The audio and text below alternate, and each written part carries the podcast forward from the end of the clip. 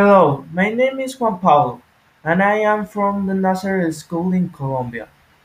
I am in the tenth grade. I want to express my love and the union that we must have as the same Nazareth.